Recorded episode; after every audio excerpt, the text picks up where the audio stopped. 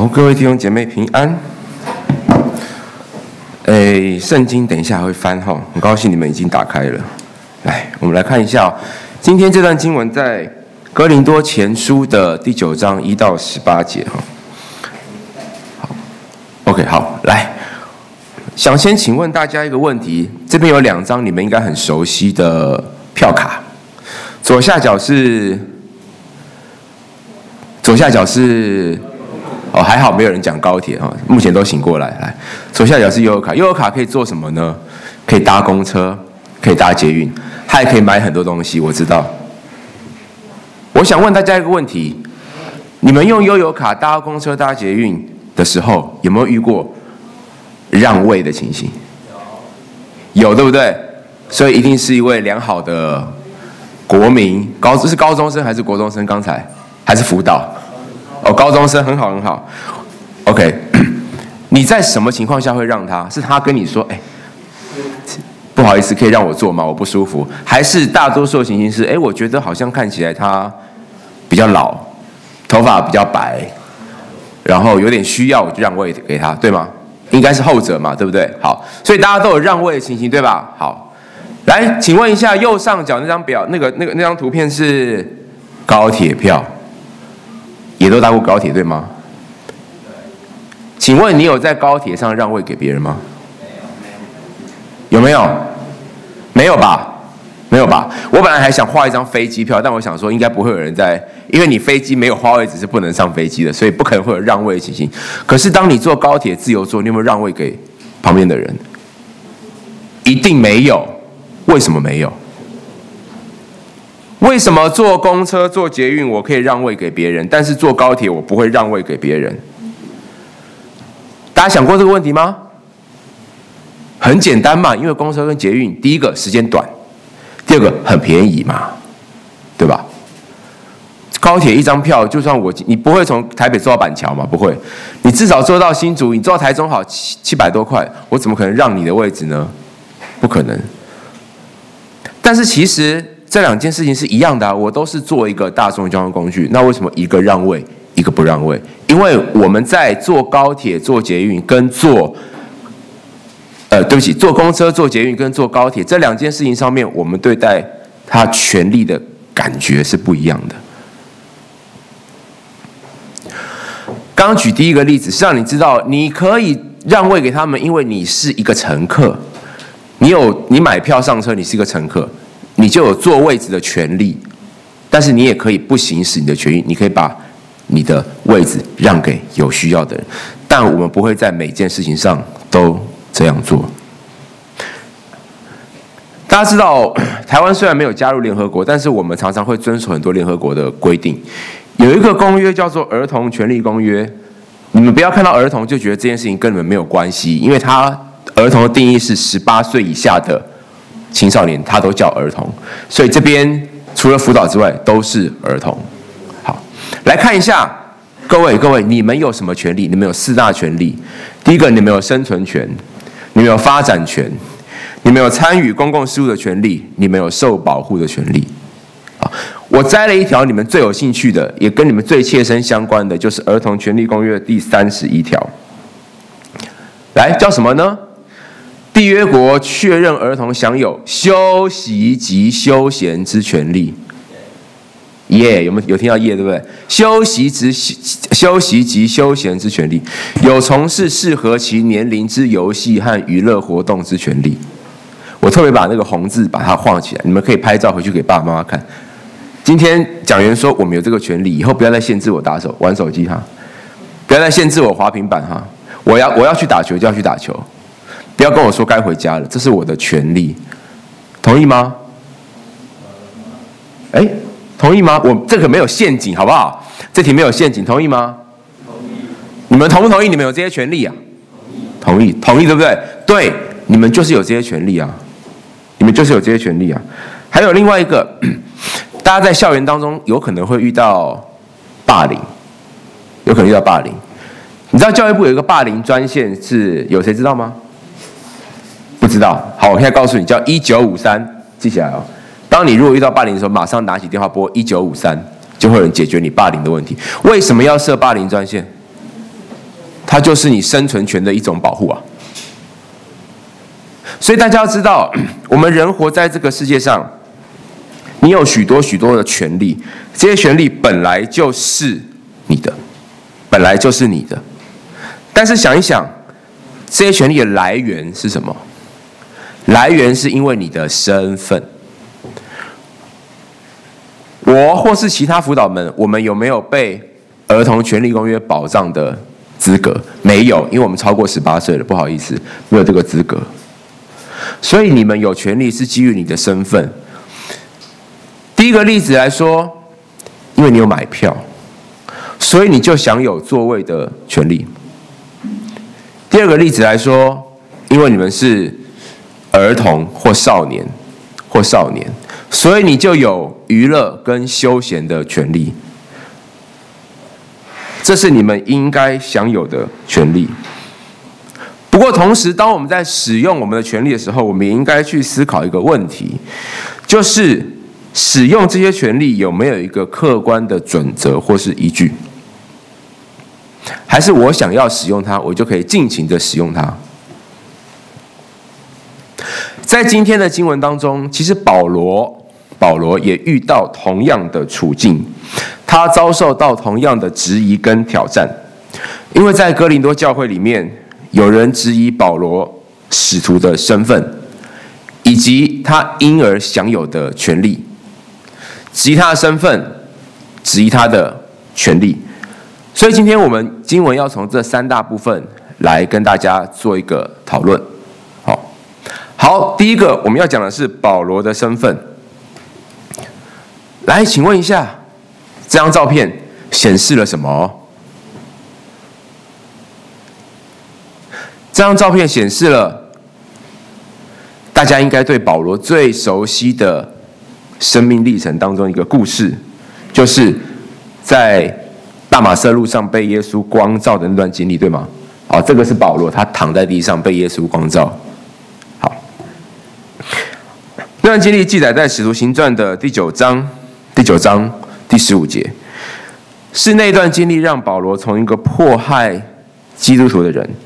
转为变成一个拥护耶稣基督的门徒，也是让保罗获得使徒权柄的一个关键事件。相信大家对这个事情一定都不陌生。这个是主后大概三十几年的事情，在使徒行传九章十五节右边这段经文，右边这段经文，好，我们一起来读，请。你只管去，他是我所拣选的器皿。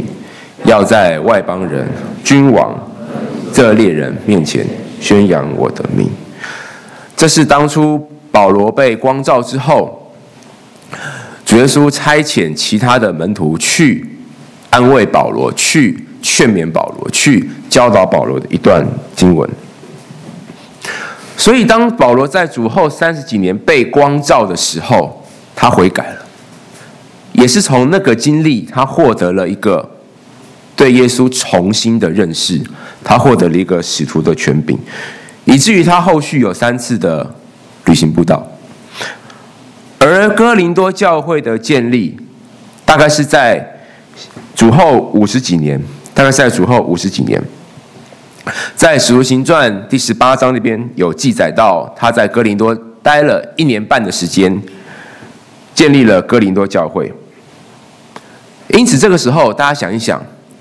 如果你是保罗，如果你是保罗，面对哥林多教会，面对哥林多教会，面对这一个你自己建立的教会，在当中有人开始质疑你，哎，你真的是使徒吗？你真的讲的是真的吗？你又没有跟耶稣亲自见面过？被光照，真的假的？搞不好是太阳光很大而已啊！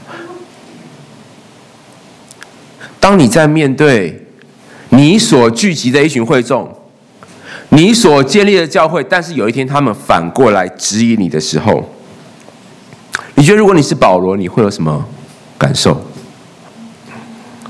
同样，你可以想一想，如果当中有一天，当有一天，今天大荣哥，假设大荣哥站在台上，然后有一个人突然公开。站起来说：“廖大荣，你们应该不敢这样叫他哈。廖大荣，我怀疑你根本神学院没有毕业啊！哎，大荣哥在哪边？躲在柱子后面。他有毕业，他有毕业哈。你哪有资格来带我们青少团去？你哪有资格当传道人？当有人在下面公开质疑道哥的身份的时候，你觉得他心里会有什么感觉？他可能会表面上很坚强，有没有？解释完之后，然后去旁边躲在里面，然后暗自的哭泣。但是圣爱姐就会安慰他。保罗的身份是明明可见的，在旅行布道第二次的时候，他就建立了这个教会。因此，当他在受到哥林多人质疑的时候，他首先要先带大家回顾一件事情，就是在哥林多前书第九章第二节，他要先肯定他的身份，先肯定他有这个身份。什么身份？什么身份呢？他说：“假若在别人，我不是使徒；在你们，我总是使徒，因为我们在主里。”呃，对不起，因为你们在主里，正是我做使徒的印记。什么是印记？什么是印记？以前古代的人，当我去买一个奴隶的时候，我会在那个奴隶身上刻上我们家的印记。这个比喻就好像说，你们都是我建立的，你们在主里面就是我做使徒最好的印记。如果你今天信主了，如果你今天相信耶稣是你唯一的救主。那么你就应该相信我是一个使徒，怎么会反过来质疑我呢？难道你们当中没有人是因为我来到哥林多才建立这个教会，才听到福音的吗？所以保罗先肯定他自己的身份，也要跟大家讲，他的确有，他的确有这个使徒的身份。我带领你们信主，就算别人不认同我，你们怎么可以不承认我？你们是不可以。不承认我的，这是保罗一开始在这段经文，他先讲他的身份。为什么要先讲身份？因为讲了身份，才能去讲权利嘛。讲了身份，才能去讲权利嘛。好，那么保罗有什么权利？保罗有什么权利？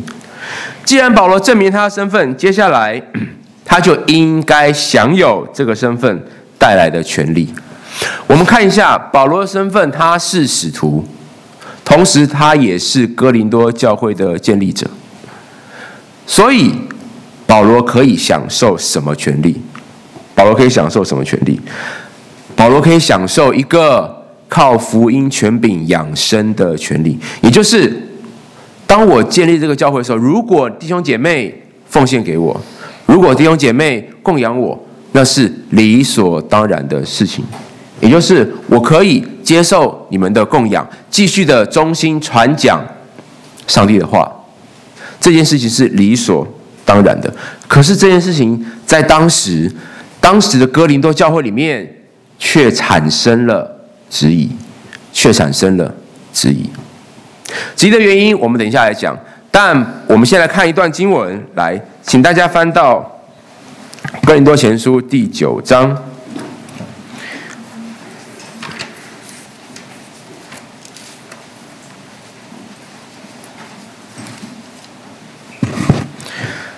请大家翻到《哥林多前书》的第九章第七节。第九章第七节，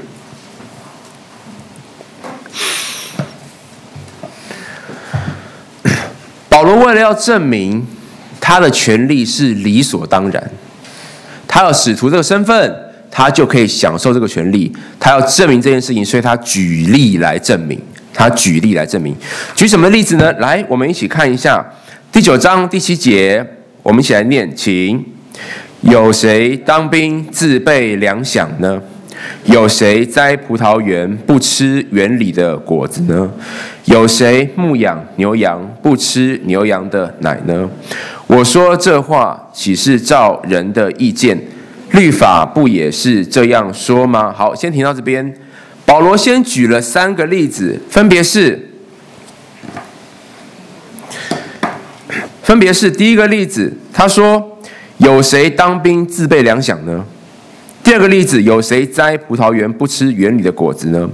第三个例子，有谁牧养牛羊不吃牛羊的奶呢？这三个反问法的答案都是 yes。请问有没有人去当兵，自己准备食物去的？因为你们没有当过兵，所以不知道。但我告诉你，怎么可能呢？去当兵的时候，当然是国家要给你们东西吃啊，国家要养你，你是国家的军队嘛。即便没有蛋吃，也要喝豆浆。如果香蕉太多，你们就要吃香蕉；如果那个时间凤梨太多，你们就要吃凤梨。所以你绝对不会自备粮饗去，而且你去当兵还有钱拿哦。不管你是自愿役或义务役，你们还有钱拿，所以不会自备粮饗。第二个例子，他说：有谁栽种葡萄园，结果不吃葡萄？有没有人辛辛苦苦的种了一整个葡萄园，然后说：哎，大家来吃，大家来吃。哦，进来之后，哎，你也吃吧？不不不，我不吃，哎，我不吃，哎，你们吃就好，你们吃就好。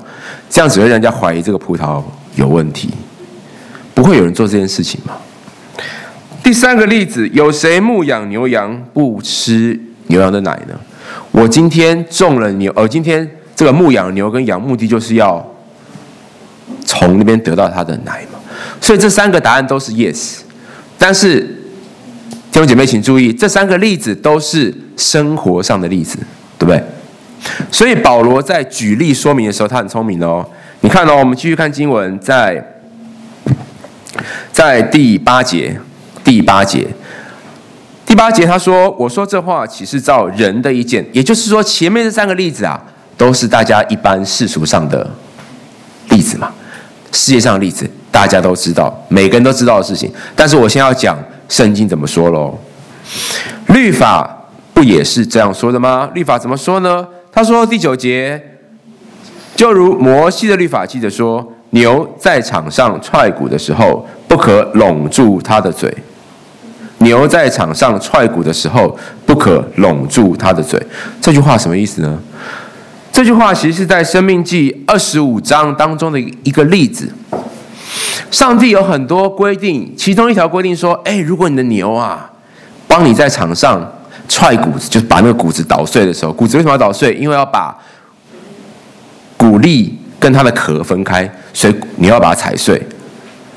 踩碎的时候，不可以把牛的嘴巴给拢起来，就是不可以把牛嘴巴绑起来。为什么呢？为什么不可以把牛嘴巴绑起来？因为牛要吃啊，牛也可以吃嘛，听懂吗？”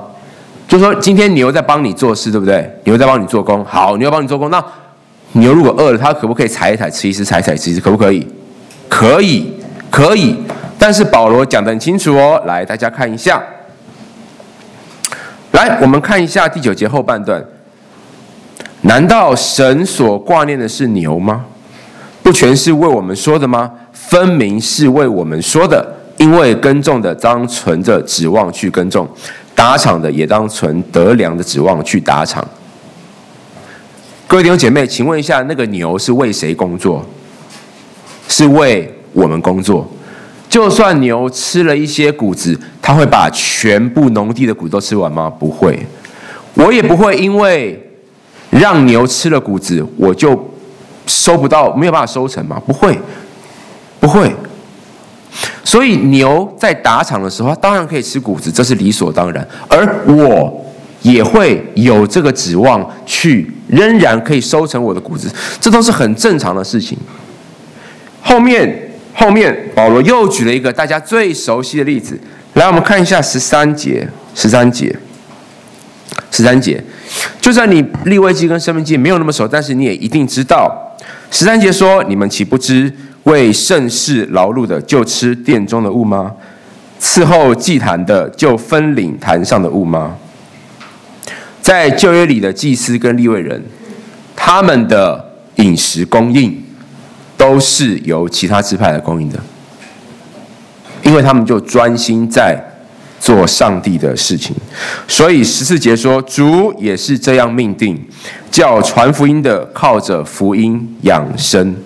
叫传福音的靠着福音养生，所以保罗总共在这边举了好多个例子，在生活上的例子他举了三个，都是理所当然；在圣经的例子他又举了两个，分别是绑呃拢住牛的嘴巴，以及传福音的靠福音养生都是理所当然的。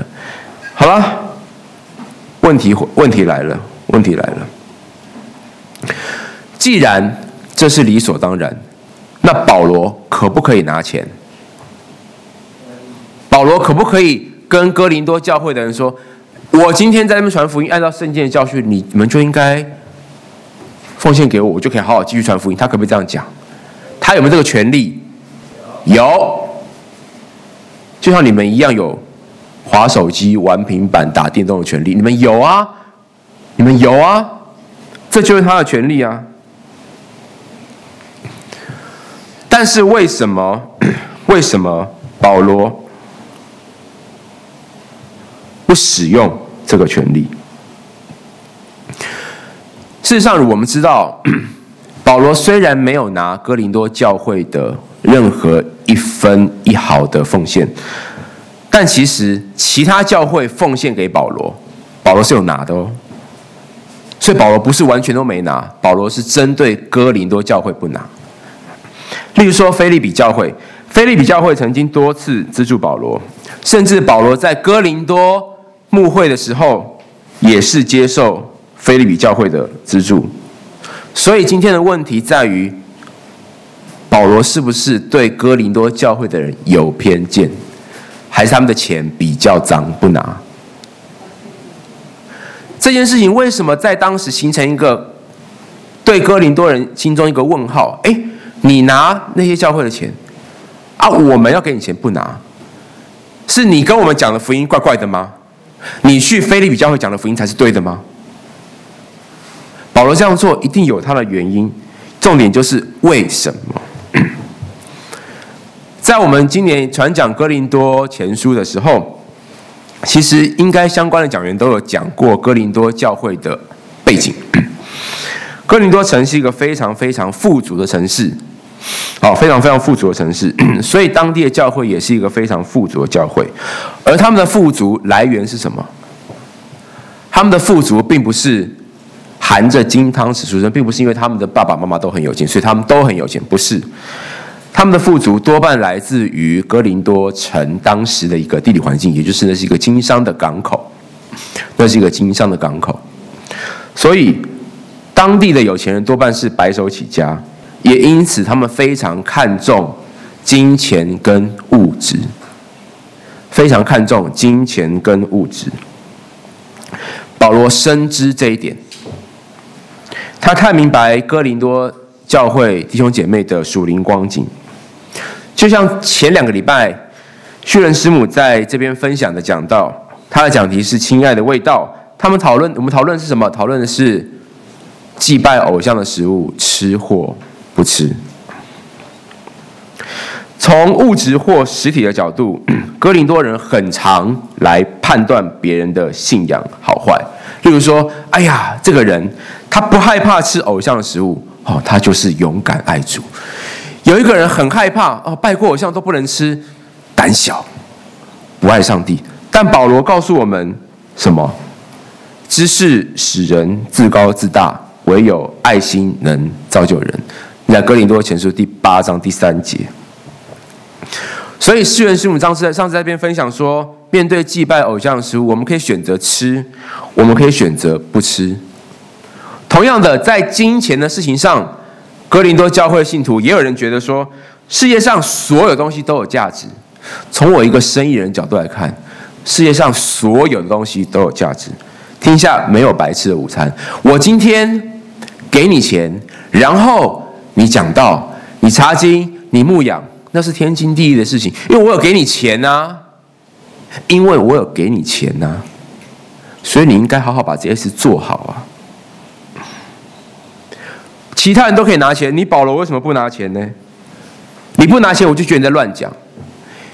有时候我们在路上，人家发传单给我们，上面写说：“哦，买一送一。”诶，这个可能是不是什么好东西吧？怎么办？买一送一。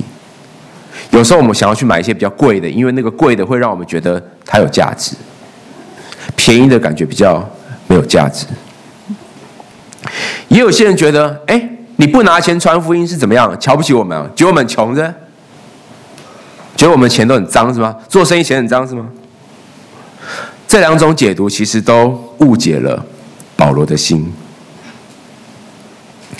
今天的信息经文在荧幕上呈现的，我刚才选择了这两节，《哥林多前书》第九章第四节跟第十五节，这两节接起来刚好是一个完整的回答。我们把这两节再念一次，《哥林多前书》第九章四到呃第四节跟第十五节，请。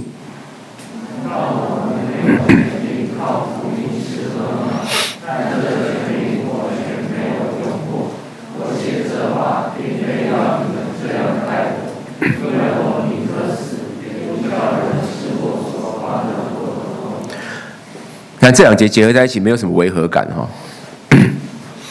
保罗知道，他当然知道他自己有权柄这样做，他当然知道他有权利诶。可是他透过这段经文，他来解明他传福音不拿钱的原因。原因在哪边？原因在我画红字的地方，因为他宁可死，也不叫使人。呃，也不叫人使我所夸的落了空，因为他宁可死，也不叫人使我所夸的落了空。保罗到底夸什么？保罗到底夸什么？这边所指的所夸的，并不是指保罗可以不拿钱。为什么？因为我们刚刚说过了，他有拿其他教会的钱嘛。所以如果他在这边。所夸的是说，哎，我都不拿钱，那他应该什么钱都不拿，每一个教会钱都不拿，但不是，但明显不是。所以到底所夸的是什么呢？是保罗清楚的知道，就是因为我所面对的这群哥林多教会弟兄姐妹，你们非常在乎钱，你们非常在乎物质，你们对钱很敏感，所以我绝对不可以在。金钱的事情上面，让你们有任何来指责我的地方，或是让你们有任何觉得这个福音是不对的地方，这是一个对福音的亏欠，更容更容易会让你们跌倒，以为福音也可以买卖，以为你听到福音是因为你有交钱。这边所夸的是指保罗要求他的弟兄姐妹们以爱心待人，而他自己也靠着耶稣活出来这样子充满爱心的生命。我们看看保罗的身份跟保罗的权利，但是他不愿意福音被误解，他不愿意。让人以为福音是用金钱可以买的，所以他宁愿不去行使他要的权利，就是这么简单。他有一个更高的目的，他有一个更高的目的，有一个更重要的目的，他不要人家误解这个福音。所以保罗很辛苦诶，他白天要支帐篷，他跟亚基拉、百居拉两呃三个人一起支帐篷。然后空余的时间，他就要去教会，去哥林多教会里面，带着弟兄姐妹一起查经，一起读经，一起认识上帝。可是他愿意这样做，因为这是一个他对哥林多教会的爱。他太了解这群人需要以及他的软弱是什么。问一下大家，你们会不会觉得保罗很笨？会不会觉得保罗很笨？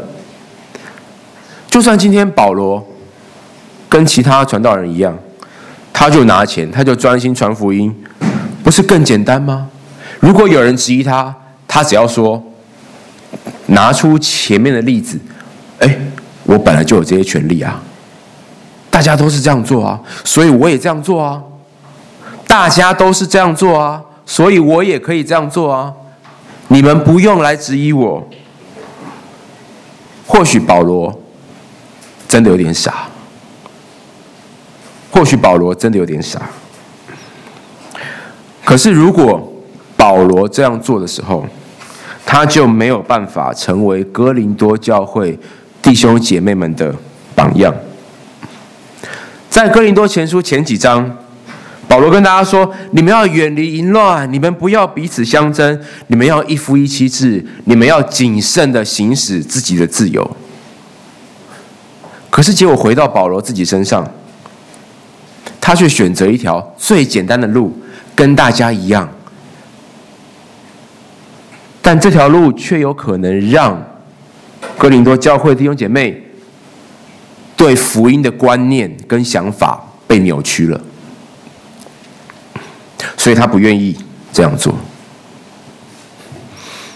在加拉太书二章二十节那边，保罗提到另外一个他自己的感受。他说：“我已经与基督同钉十字架，现在活着的不再是我，乃是基督在我里面活着，并且我如生在，并且我如今在肉身活着，是因信神的儿子而活。他是爱我，为我舍己。”这一段经文其实是保罗愿意放下自己权利最主要的原因，因为保罗知道，如今他在肉身活着，是因信耶稣基督而活。耶稣基督是先为他舍下所有权利的那一位。耶稣基督。是舍弃自己生命，以至于带给保罗新生命的那一位。当保罗在大马色被耶稣光照的时候，他才有了一个可以放下自己权利的能力，以至于他不再把自己的权利视为自己的权利，他不再让自己做他权利的主。他把主权交给耶稣，他做一个耶稣认为对的选择。大家有没有听过什么叫做认辅课程？有一些基督教机构或是一些社福机构会去偏乡长期进行一对一的认辅课程。这个认辅课程呢、不太像跟课辅不一样，课辅就单纯去教你。功课嘛，但认辅课程不太一样，它有时候是针对一些有特殊需要的孩子，长期的去陪伴他，也许是一周一次，也许是一个月一次。有一个年轻人，这是一个真实的故事哦。有一个年轻人，他每一个礼拜固定开一个小时的车，好，在他呃这个休息的时候，在他休假的时候，他固定开一个小时的车去某一个偏乡。对一个小朋友叫做阿明进行认辅教育，好，在一个夏天的星期六下午，这个年轻人就开着车去去去去去到一个偏乡，然后 他找到阿明，他跟阿明约在学校的篮球场上，他跟阿明说：“阿明，我记得你上礼拜说你想要画画，所以这礼拜老师就带来了画笔，带来了画纸。”我们一起来画画吧。就阿明跟他说：“你去死啦！”这时候年轻人心里开始有了一些怨气。他想说：“我从台北这么热的天气开这么久的车过来这边陪你，那你跟我说你去死？”可是他暂时放下心中的怒气，他忍忍着回应阿明，他说：“哎，老师还有很多年之后还会死哦。”现在老师想要跟你一起玩，我还没有想去死。语带幽默的来回应阿明。回答之后，阿明不讲话，于是两个人就坐在篮球场上，陷入了长长的沉默。这时候，那位年轻人就开始拿起画笔跟画纸，他就自己画画，自己画画，画画画画一段时间之后呢，阿明就觉得很好奇，他在好奇心的驱使下，跑到。默默的、偷偷的跑到画纸旁边，看看老师在呃那那位年轻人在画什么。看了一眼，阿明就说：“丑死了。”然后那位年轻人就说：“哦，那你要不要也拿画笔跟画纸一起来画呢？”于是那位年轻人就把画笔跟画纸交给阿明。阿明终于拿起画笔开始涂鸦，结果整张图画。全部写的都是脏话，全部都是脏话。请问一下，在这个时候，如果你是问那位年轻人，你会不会想要掉头就走？会不会？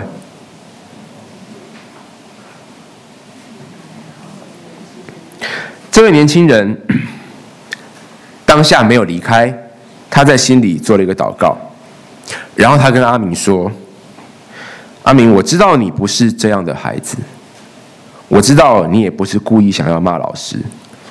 今天一定有某些事情让你很不高兴，但老师要告诉你，看到你用这样的方式对待我，其实我也觉得很不受尊重，我也很不高兴。”可是，我仍然想在这边陪你。所以，如果你愿意，可不可以跟我说说你这礼拜怎么了？于是，阿明把画笔放下来，他沉默地躺在球场上，一直等到下课前十分钟，他才跟年轻人说：“其实我今天很不想画画，我今天想要跟你一起。”打球，年轻人说很好啊，谢谢你跟我说。我之所以带画笔来，是因为你上礼拜说你想要画画，所以我带了画笔，我带了纸，想要跟你一起分享。阿明，我觉得你很棒，你说出你自己想要做的事情，这是很多人甚至连大人都难以做到的事。所以我们约定好，如果以后你有任何想做的事情，或不想做的事情。你就直接跟老师说，因为你很重要，因为你是耶稣眼中的宝贝。这个年轻人在跟阿明克服教育完了之后，当他回到车上，他准备开车回台北的时候，他跟上帝祷告说：“主啊，谢谢你。如果我在当下离开，我就没有办法真的了解阿明。”我就没有办法真的看到他心里的需要。他大可离开，但是他当下没有离开，他当下做出一个舍己的选择。离开是他的权利，来也是他的权利，这都是他的权利。如果他当下马上离开，没有人能够指责他，但是他愿意留下来。他做了一个跟保罗对哥林多人一样的事情，他不去行使他的权利。我想跟大家讲，各位弟弟妹妹，你们都非常重要，你们每一个人都是耶稣眼中的至宝。耶稣为保罗。耶稣为那位偏乡的年轻人，耶稣为阿明，耶稣为我，耶稣为你，都舍了生命。我们可以为耶稣放下什么？我想请思琴回到台上，我们一起来思想。今天的一首诗歌是《一粒麦子》，《一粒麦子》这首诗歌里面。有两句非常非常很触动我的歌词：放下自以为应得的权利，放下自以为应得的权利。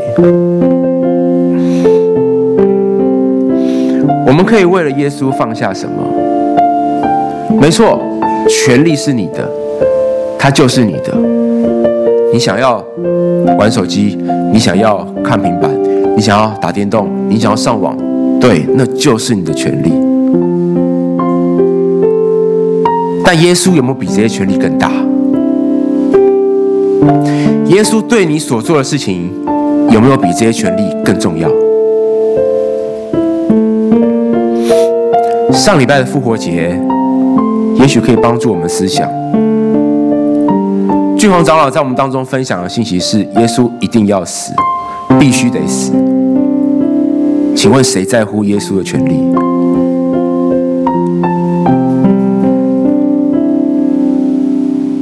求主帮助我们去思考，我们可以为耶稣放下什么？放下哪一些你应得的权利？以至于我们可以更多的去荣耀我们的神。我们有一段一起默想的时间，你可以想一想，你可以为耶稣放下哪些权利？你也可以想一想，保罗为什么不行使他的权利？耶稣在他心里做了什么事情？他愿意、甘愿放下自己的权利。当然，放下权利的时候，我们都会觉得不舒服，我们会觉得受限制，我们却会觉得不自由。但求主帮助我们，当我们觉得不舒服、不自由、受限制的时候，想想耶稣是不是也很痛苦、不舒服、不自由？但他顺服上帝，以至于死。我们一起来祷告。谢谢你在我们当中，主啊，求你帮助我们，在我们还很年轻的时候，在这这些弟兄姐妹都非常非常年轻的时候，主啊，就让我们学习到，逐渐的学习到一个道理，主啊，很多时候我们有权利，但我们不一定都要行使。如果我们为了一个更重要的目的不去行使那个权利，主啊，这件事情在你眼中是看为宝贵，是看为可以纪念的。耶稣，因为你也是这样子爱我们，天父，谢谢你，求你的圣灵每一天与弟兄姐妹们同在，主啊，帮助他们，引导他们前面的每一天的道路，他们都很辛苦，不论是功课，不论是学校，不论是同才，不论是跟父母的关系，他们都很辛苦。主啊，求你帮助他们。谢谢天父，我们这样祷告祈求，奉耶稣的名。